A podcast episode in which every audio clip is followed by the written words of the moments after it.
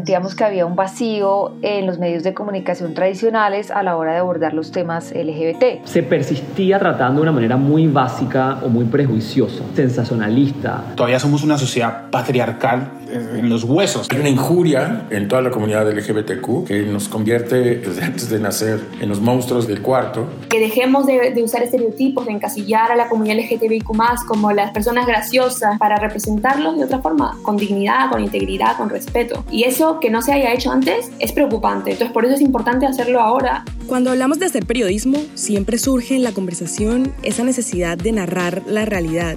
Bueno, la diversidad sexual y de género hace parte de la realidad. Es por eso que debe estar presente de manera transversal en el ejercicio periodístico. Y creemos que de eso se trata un buen ejercicio periodístico, que sea intersubjetivo, incluyente y tan diverso como la realidad que intenta narrar. Sabemos que hay más preguntas que certezas alrededor de cuáles son las mejores formas de abordar las historias LGBT a la hora de hacer periodismo. Por eso, en el marco del mes del orgullo LGBT desde el consultorio ético de la Fundación Gabo, les traemos este episodio especial en el que exploramos cómo se construyen las distintas narrativas de diversidad sexual y de género en los medios de comunicación los retos, los aciertos y cómo dichas narrativas afectan la representación y la lucha social de la población LGBT. Para eso, hablamos con periodistas, activistas y escritores, quienes desde su experiencia con estos temas nos dieron luces sobre cómo construir un mejor relato de la diversidad. Esperamos que esta conversación les brinde algún tipo de claridad o reflexión como lo hizo para nosotros. Bienvenidos, pónganse cómodos en el consultorio. Mi nombre es Andrea Espinosa. Quédense con nosotros.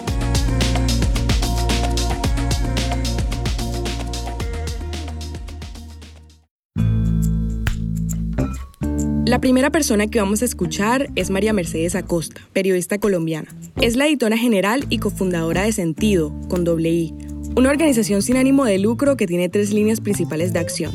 Periodismo, investigaciones y consultorías y capacitaciones, todas dirigidas a informar y producir conocimiento sobre género, diversidad y cambio social veíamos que todavía para ese entonces, hace 10 años, las personas LGBT eran como algo, como una cuota, como, ay, pues metamos algo LGBT como una cuota chiquita, digamos, en los grandes especiales y eso. No, no nos sentíamos representadas como mujeres lesbianas que nos identificamos. Entonces dijimos, pues hagamos entonces nosotras nuestro propio medio. María Mercedes habla de cómo veía el panorama 10 años atrás cuando nació Sentido.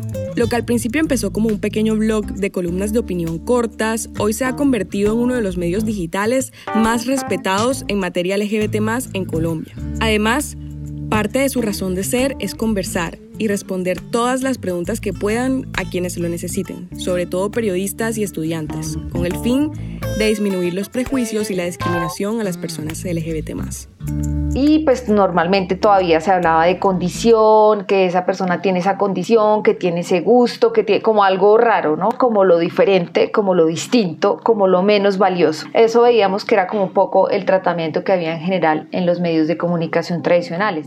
Una de las nociones más básicas para evitar es esta distancia de la que habla María Mercedes. Esta predilección de describir todo lo que tiene que ver con la población LGBT como algo ajeno, algo otro que implica subordinación. Es difícil porque es una idea realmente arraigada a la sociedad.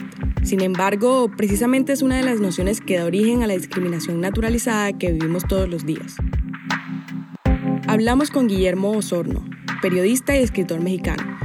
Guillermo resalta otro de los errores más comunes a la hora de cubrir temas de diversidad sexual y de género. Hay una manera eh, generalizada, que es la de los medios tradicionales, de cubrir los temas LGBTQ como si fueran temas de víctimas, víctimas de homofobia, víctimas de problemas para acceder a la salud, escasez de medicinas de VIH, transfobia, en fin, siempre hay como una idea de que, de que somos víctimas de algo. Entonces, no me, no me satisface del todo esta manera de cubrir eh, los temas porque me parece que les faltan matices y profundidad. Este tipo de narrativas revictimizantes y esa tendencia a reducir el cubrimiento de lo LGBT a la sección de nota roja, ya sea voluntaria o involuntariamente, da la impresión de justificar la violencia contra esta población. Aquí solo estamos raspando la superficie de los prejuicios y estereotipos que permean las decisiones de los periodistas a la hora de cubrir estas historias. Por eso, una de las propuestas importantes para no caer en estos lugares comunes que alimentan un discurso negativo y genera un clima de intolerancia e incluso discriminación es incorporar en términos editoriales las perspectivas de género.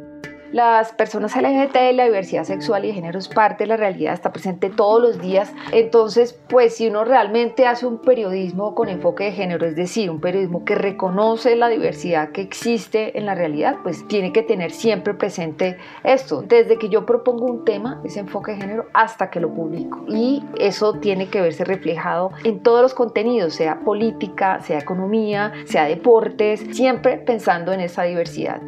María Mercedes insiste que es como ponernos unas gafas para verlo todo con esta perspectiva, darle la vuelta a los prejuicios a través de hacernos preguntas, evitar repetir los estereotipos de roles de género y ser conscientes de ciertas desigualdades que pueden generar conflictos, así como las desventajas que representa ser mujer frente a ser hombre, o ser gay o lesbiana frente a ser heterosexual, y tenerlas en cuenta para tratar cualquier tema en mi experiencia lo primero es tratar de erradicar la idea de que la editora de género no es una figura de censura, no es una figura de, de, verduga, que esto no, y esto sí, y esto no, y esto sí. Estamos escuchando a Lucía Solís, de Perú. Lucía es periodista, trabaja en el grupo de publicaciones La República y como escucharon, es editora de género. Una figura relativamente nueva en las redacciones, que fue creada bajo la necesidad estratégica de aplicar el enfoque de género en todas las secciones y áreas de publicación claro, como estábamos acostumbrados a no tomar postura, simplemente, ok, sucedió este crimen de odio, este asesinato a una persona trans y se coloca como tal, como un hecho solo aislado y no lo enquistamos en una problemática social, en leyes que legitiman esta violencia. Entonces, eso es lo complicado, tratar de buscar ese enfoque de mm, enquistar estos casos en algo mucho más grande que los propios medios, sino que ya va hacia el Estado, ¿no? Buscar, ok, ¿qué ley está faltando? Si se acerca el día, el día del orgullo, busquemos ambos ángulos, ¿no? O sea, sí es una fecha de celebración, de, de reivindicación de identidad, pero también es una fecha donde decimos, ¿qué leyes faltan? Empezar a plantearnos y a cuestionarnos conceptos que nosotros habíamos normalizado por mucho tiempo, que la prensa también lo normalizó, decía Adrian Rich, es la objetividad del periodismo que tanto se defiende es la subjetividad masculina que ha existido siempre, ¿no? Es imposible que una persona estamos frente a un crimen de odio y no nos posicionemos. Eso el periodismo con enfoque de género no, no, no lo concibe, ¿no? Entonces, el trabajo como editora de género es bastante retador, porque es un ejercicio que genera resistencia. Además no tiene reglas escritas. Sin embargo, Lucía está convencida de que al tener en cuenta más perspectivas se acerca a un mejor ejercicio periodístico y que mientras su equipo se siga cuestionando todos los días si están haciendo las cosas bien, su trabajo está funcionando. Eh, digamos que es un, acto que, que, mejora la forma de hacer periodismo, porque tienes en cuenta muchísimos más aspectos, tienes en cuenta la dignidad de las víctimas, la representación de las mujeres, de la comunidad LGTBIQ+. Entonces yo pienso que, que un acierto es ese, ¿no? Y algo que me deja siempre muy tranquila, con lo que puedo dormir tranquila todos los días, es que sé que hago y que apuesto y que el equipo con el que trabajo apuesta por hacer un periodismo más responsable y más riguroso, porque tomamos en cuenta muchas más posturas, es mucho más plural que un periodismo que simplemente informa y, y, que no comprende las problemáticas mayores y que simplemente es un periodismo más robótico de que, bueno, nuestra función es informar y ya está, y no es así. Es genial eso porque los mismos redactores y redactores del mismo equipo ya empiezan a tener ese chip que no lo tenemos nadie, nadie, nadie nace feminista, nadie nace con conciencia de clase ni con conciencia de la diversidad sexual, nadie. Empiezan a desarrollar ese chip poco a poco, entonces eso para mí es lo, mejor.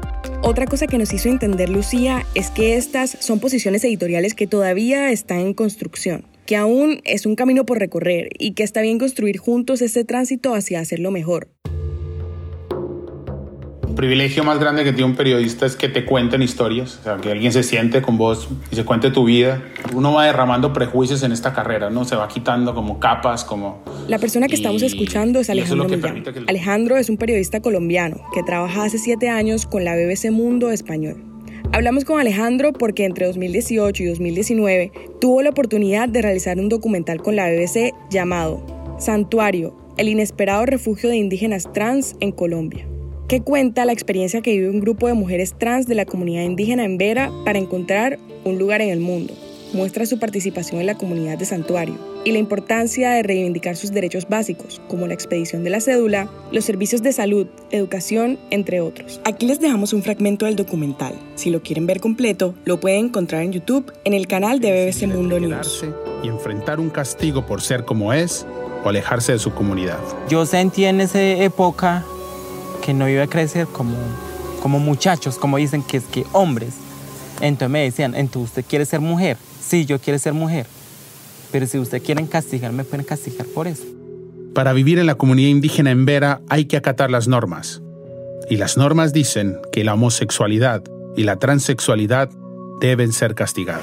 Es difícil que la comunidad indígena... Y cuando me acerco a este tema, además del tema de identidad de género, de un tema indígena, que es otro tema de discriminación. Yo creo que hace 15 años yo me hubiera acercado a ese tema y creo que no, no, no lo hubiera podido hacer ni siquiera medianamente bien o, o, o como debía ser. Me di cuenta que nosotros no nos podemos apropiar de esos temas soy un blanco privilegiado, no me puedo apropiar de esa historia. O, lo que, o la persona que lo padeció, o la persona que lo sufre, o la que persona es la única persona que puede venir y narrarte la historia de ese, de ese sufrimiento. Eh, ese cuento de que uno le da voz, que no es que uno le da voz, sino que uno hace como una herramienta de, de construcción para que el relato se, se, se expanda. Ese trabajo sirvió para eso, para que lo viera la gente, para que lo escucharan, para que escucharan a Samantha, escucharan a Bella, para que escucharan a Marcela, para que escucharan sus historias se, se, enfrentaron a esto y se dieron cuenta que hay, un, hay unas mujeres ahí que la están peleando y la están guerreando. Como te digo, un tipo hace 20 años, hace 15 años lleno de prejuicios, confesándote, por ejemplo, que hace 20 años podría decir tranquilamente que el homosexualismo era una enfermedad, partiendo de ese punto. Pero una de las grandes cosas que tiene ser periodista es que tienes contacto con la gente y cuando te narra sus historias, te, vas dando cuenta que, lo que importa es el corazón humano, la mente humana. La conclusión a la que he llegado después de hacer este documental es que de alguna manera nosotros cada vez que sale la etiqueta o homosexual o lesbiana o transexual o transgénero, le ponemos esa etiqueta y le quitamos el tema humano casi que los dejamos de considerar seres humanos. La etiqueta es lo menos importante. Yo sé que es necesario, es necesario como grupo para las luchas de minorías, es fundamental. Lo que yo hice desde un principio fue que ellas contaran la historia. Alejandro insistió también que en nuestra labor como periodistas estamos prestando un servicio a estas personas y que mientras llegamos al momento en que la población LGBT más tengan tantos espacios propios en los medios y tanto alcance como deberían, es nuestro trabajo visibilizar la diversidad, seguir buscando y contando historias protagonizadas por la población LGBT más. Ahora, para recoger un poco lo que hemos aprendido hasta aquí, los dejamos con una lista de recomendaciones que sirven de guía para cubrir y narrar temas de diversidad sexual y de género. Te recomendamos que agarres lápiz y papel y te prepares para anotar. Evitar exotizar las identidades travestis y trans con el fin de generar morbo y evitar el lenguaje e información revictimizante. Educarse en principios básicos y diferencias de identidad de género y diversidad sexual para poder utilizar la terminología adecuada. No hablar del pasado de una persona trans, incluido su nombre anterior, innecesariamente. No equiparar una orientación sexual o una identidad de género con un estilo de vida. No asociar el VIH o el SIDA con personas LGBT Respetar el nombre y la identidad de género de las personas trans, aunque legalmente su identidad siga siendo la asignada al nacer. Preguntar directamente a las personas cómo quieren ser identificadas. En países y regiones donde la palabra travesti tiene una connotación peyorativa, evitar usarla. En su lugar se puede usar trans, que es el término sombrilla para transexual, transgénero y travesti. Preguntarse para cada noticia si es necesario mencionar la orientación sexual o la identidad de género de la persona, o si, al contrario, esa mención se prestaría a reproducir estereotipos. Ampliar la perspectiva sobre el quehacer de la población LGBT más allá de lo sexual.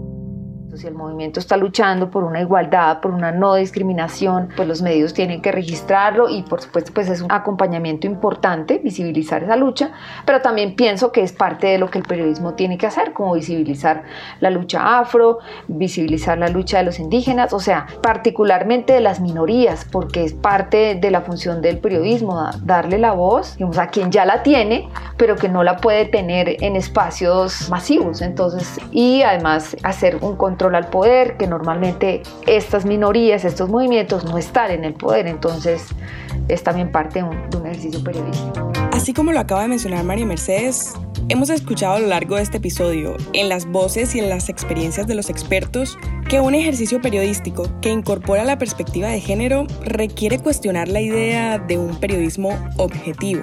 Esta es otra parte de la conversación que queremos traer a colación aquí. Las preguntas que se generan cuando la relación entre periodismo y activismo se hace más estrecha. Para eso hablamos con Iván Chani, abogado internacionalista, activista y defensor de los derechos humanos en Panamá.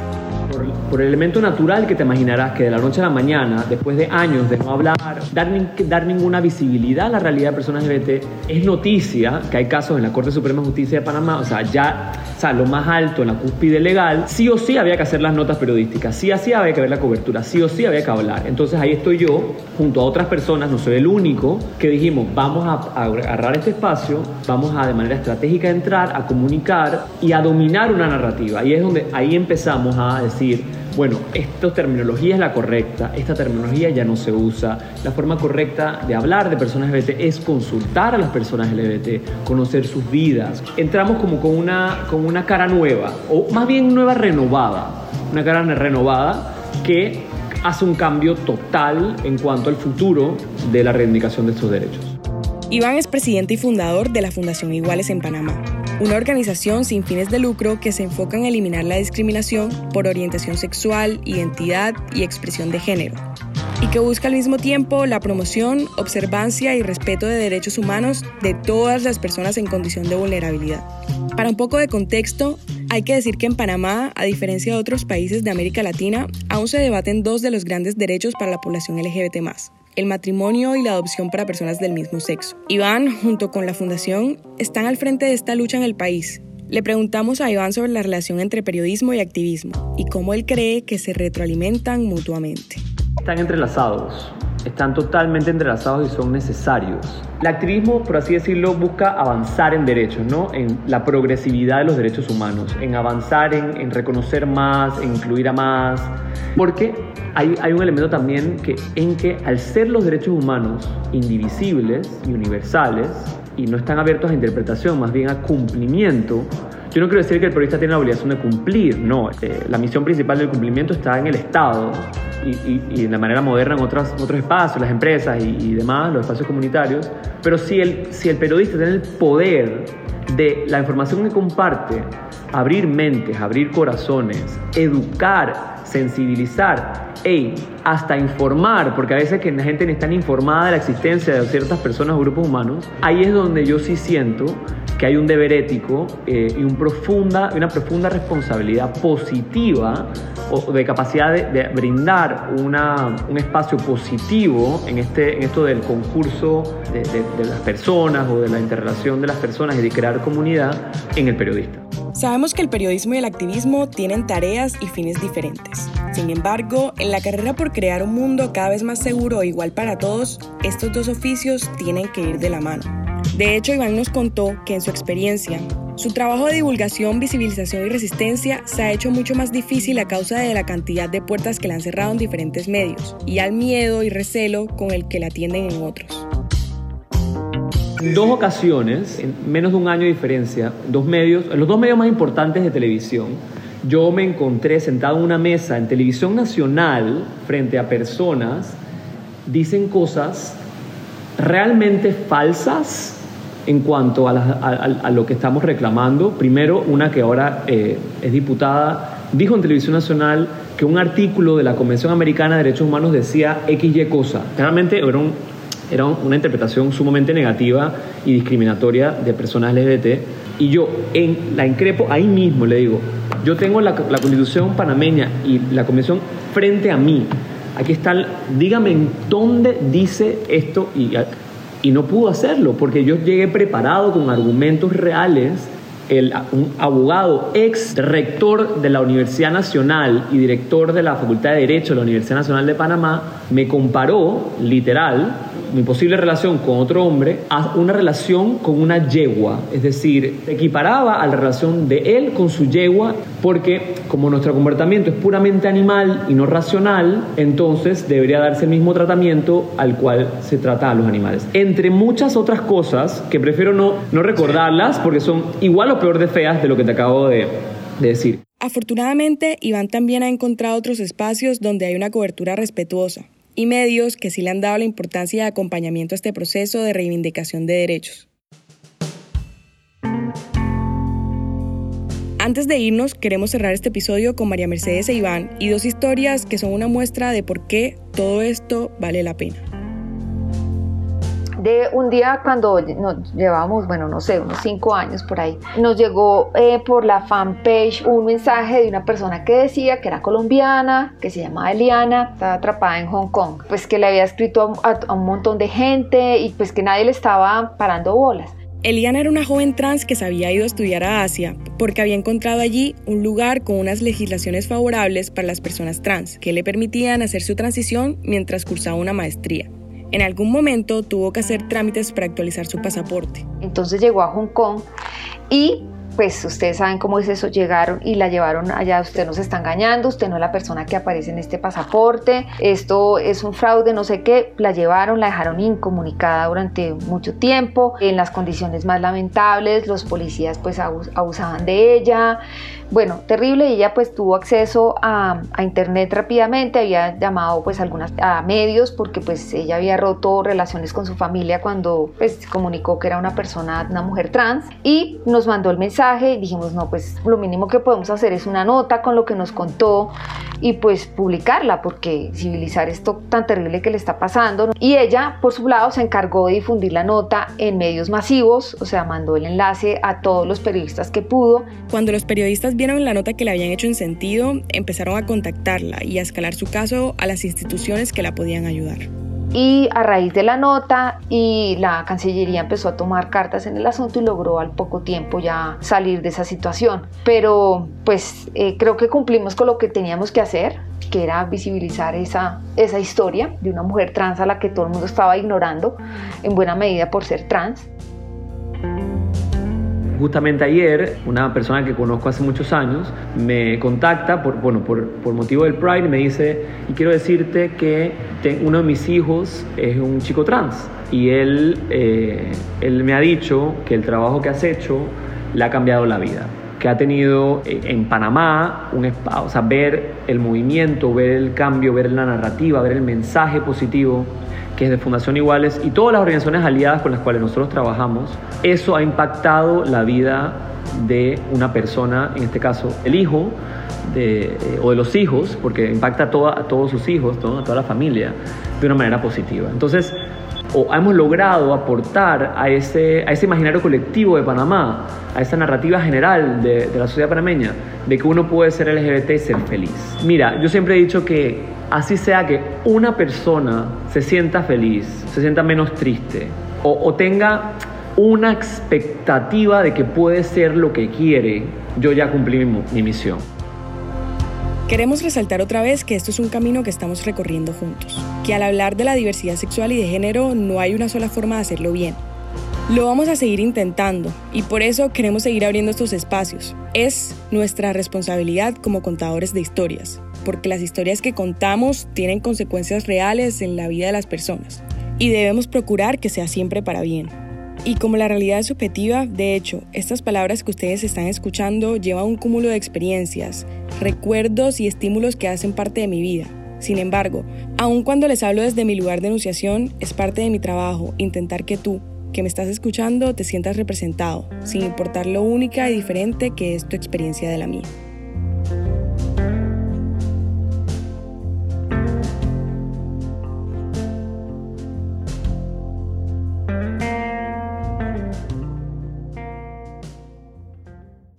El consultorio ético es un espacio en línea creado por la Fundación Gabo en el año 2000, que brinda orientación a periodistas, reporteros, editores, profesores y estudiantes de periodismo en Iberoamérica.